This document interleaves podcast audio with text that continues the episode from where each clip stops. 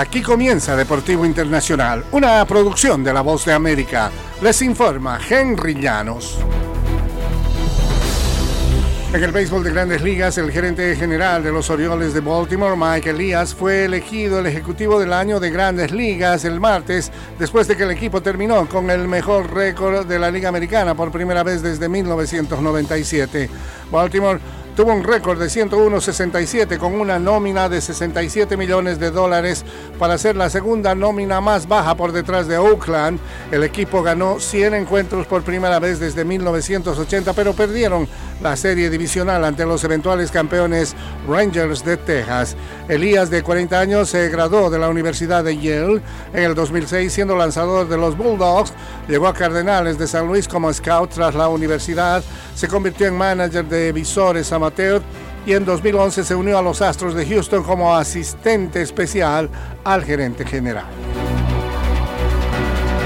En fútbol, el colombiano Iván Alguno anotó a los seis minutos el tanto con el que Orlando City superó el martes 1-0 a Nashville para avanzar en las semifinales de la conferencia este de la Major League Soccer. Orlando, que fue segundo del este durante esta campaña, ganó su tercera victoria por la mínima diferencia sobre Nashville, incluida la del 30 de octubre. Antes de estos tres triunfos, los Lions habían ganado solo uno de sus nueve enfrentamientos ante Nashville en las distintas competencias. Nashville perdió en casa un partido de vida o muerte por primera vez en la historia del club.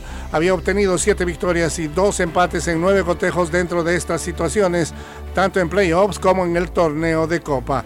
En otras eh, acciones, Atlanta United y el Columbus Crew van a un tercer partido de estas semifinales del fútbol estadounidense de la Major League Soccer.